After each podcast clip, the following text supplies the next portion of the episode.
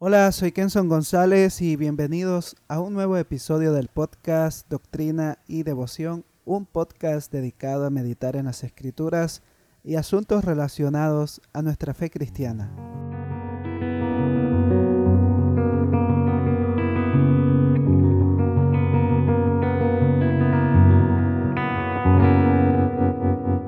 En este mes de octubre se hace memoria de aquel momento cuando Lutero clava ese documento ¿no? de las 95 tesis en las puertas de la iglesia del castillo de Wittenberg. Si bien es cierto, algunos han cuestionado la historicidad de este evento, mas no de que la promulgación de las tesis de Lutero hayan comenzado en octubre de 1517. Nosotros como evangélicos protestantes hacemos remembranza de este evento, no como añorando aquellas épocas, sino pensando en lo que Dios en su tiempo y en su forma ha hecho a través de su iglesia, ¿no? Para que su evangelio se dé a conocer a través de las naciones. En ese espíritu de remembranza muchos hablan sobre las cinco solas o los postulados que se desarrollaron durante ese periodo de la historia del cristianismo, tanto en el tiempo de la Reforma como en la post-Reforma. Y es aquí, ante esto, donde se argumenta que estos postulados teológicos solamente respondieron a una necesidad de aquel momento y que por lo tanto no son relevantes. Otros dirán que estos postulados son prescindibles únicamente para las iglesias reformadas o presbiterianas. En cuanto a esto último que se menciona, es importante notar que tanto pentecostales, bautistas o presbiterianos tienen como legado histórico lo que ocurrió en la época de la Reforma. Dicho de otro modo, todo aquel que no profesa el catolicismo romano tiene relación histórica y epistemológica con la Reforma protestante Cabe notar que con el pasar de las décadas algunos movimientos se separaron de algunos postulados teológicos de la Reforma protestante y en el peor de los casos algunos grupos o movimientos involucionaron apropiándose de enseñanzas heréticas. Pero bien, antes de continuar, ¿qué son las cinco solas? Bueno, las cinco solas son cinco postulados teológicos los cuales son sola escritura, sola fide, sola gratia, solus Christus, soli deo gloria. En su versión español o en su traducción al español sería solo la escritura, solo la fe, solo por la gracia, solo Cristo, solo a Dios la gloria. Escribe Nate Pikowicz lo siguiente. Si bien la reforma protestante tuvo muchos aspectos morales, intelectuales y culturales, fue principalmente una reforma teológica. Carl Truman señala el ataque de Lutero a las indulgencias en 1517 fue en gran parte un ataque a la práctica pastoral abusiva impulsada por la codicia de la Iglesia, pero también tenía sus raíces en su teología cambiante, que consideraba que la venta de indulgencias abarataba la gracia de Dios, trivializaba el pecado y engañaba a los laicos no atacó la práctica simplemente porque fuera abusiva en su funcionamiento práctico, sino porque se basa en una visión falsa de Dios y del estado de la humanidad ante Dios. En el centro de la reforma se encuentra la pregunta central, ¿cómo se reconcilia una persona con Dios? Responder a esta pregunta es atacar el corazón de la necesidad de Cristo y al abordar esta cuestión, los reformadores se propondrían redescubrir y establecer los límites del cristianismo esencial a través de cinco declaraciones: sola escritura, sola gratia, sola fide, solus Christo y solideo gloria. Fin de la cita. Si bien es cierto, han pasado más de 500 años y las condiciones culturales y religiosas son diferentes, sin embargo, estos postulados teológicos siguen siendo relevantes. ¿Por qué? Bueno, quiero ofrecer algunas razones.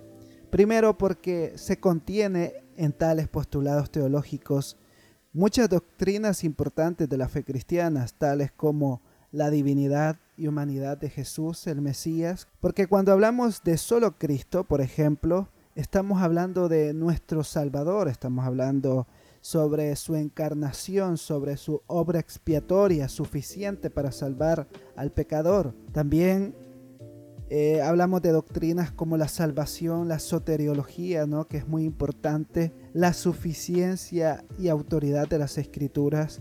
Así que estos cinco postulados mantienen o presentan una visión de la doctrina cristiana ortodoxa. Cuando digo ortodoxa no me refiero a otro sentido más que a las doctrinas esenciales de la fe cristiana.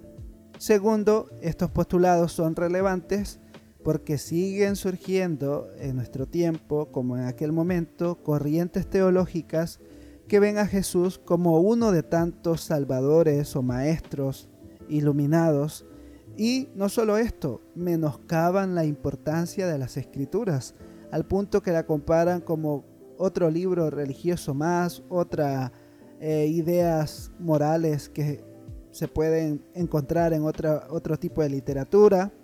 De modo que estos postulados nos sirven como un norte para nuestro rumbo teológico.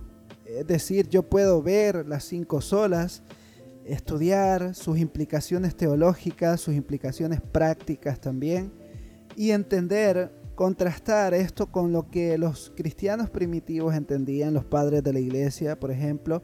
Eh, a lo mejor algunas ideas se complementan o difieren. Y luego trasladarme, y esencialmente esto es lo más importante, ¿no? Trasladarme a lo que dice la escritura y ver en su totalidad cuál es el llamado o cuál es el contenido de la doctrina cristiana. Por lo tanto, creo que más que ver con desprecio o ver con una actitud de indiferencia a las cinco solas, debemos verlas con interés. Por supuesto, eh, no vamos a entender todo, no vamos a estar de acuerdo en algunas particularidades, pero lo esencial que representan las cinco solas, todo cristiano debería estar de acuerdo porque su legado no ya no se encuentra dentro de lo que sería únicamente la reforma como tal, sino que apunta a verdades doctrinales de las escrituras. Han pasado más de 500 años y todo va a ser diferente, por supuesto, pero podemos estar seguros que la palabra de Dios es eterna y cuanto más examinemos la palabra del Señor, llegaremos a formular postulados o ideas como estas que les he mencionado, que definirán el rumbo no de nuestra particularidad o nuestra individualidad, sino como iglesia al Señor, caminando hacia la unidad en Cristo Jesús y no solo esto, también en el crecimiento del conocimiento de la gloria de Dios. Hermanos, las cinco solas son un legado histórico, pero también son un norte teológico y por último son un regalo que otros creyentes nos han dejado a nosotros. Alguien dijo que nosotros estamos sobre hombros de gigantes, ¿no? O sobre los hombros de otros hermanos. Es decir, aquello que ocurrió hace ya varios años, hace siglos, tiene repercusiones para nuestra cosmovisión teológica, para nuestra practicidad ¿no? de la fe cristiana, para nuestra congregación en general. Por lo tanto, no debemos actuar con indiferencia, sino interesarnos primeramente en las escrituras y en segundo lugar, eh, y en el sentido que estoy hablando acá, en la historia de nuestra fe cristiana. La mayoría de sectas que están allá afuera, eh, estos grupos heréticos, estos grupos que se alejan del Evangelio, estos grupos que rechazan la suficiencia de la escritura, todos ellos tienen un factor en común, y es que ellos rechazan la historia de la fe cristiana y no solo esto, rechazan la autoridad de las escrituras y todo lo que esto implica.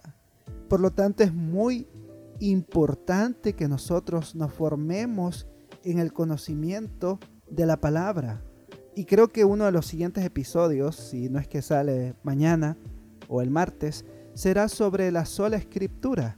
Un asunto que con el pasar de los años parece ser que se cae en una especie de de falacia al afirmar que si creemos en la sola escritura estamos negando el valor de la tradición o que estamos negando el valor de otros escritos y esta falacia que es tan popular debemos saber cómo afrontarla o cómo o cómo responder ante ella, ¿no? Cómo decir qué es la sola escritura y por qué es importante para el cristiano.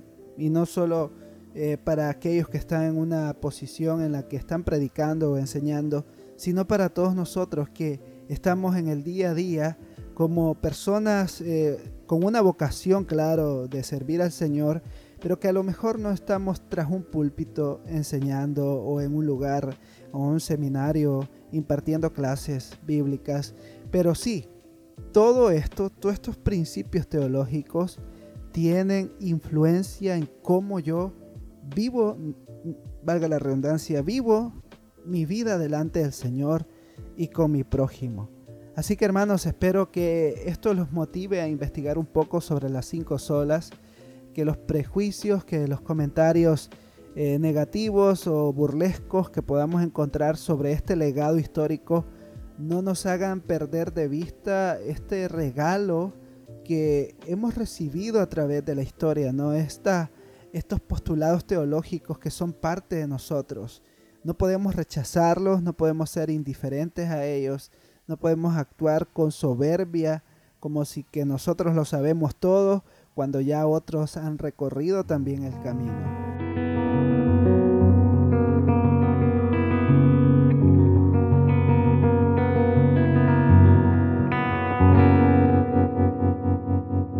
Así que espero que ustedes puedan investigar un poco más sobre las cinco solas y seguir así creciendo en su conocimiento histórico y teológico. Ha sido un gusto compartir contigo en este episodio, muy breve por cierto, pero gracias por estar ahí y escucharnos. Será hasta la próxima. Que Dios te bendiga.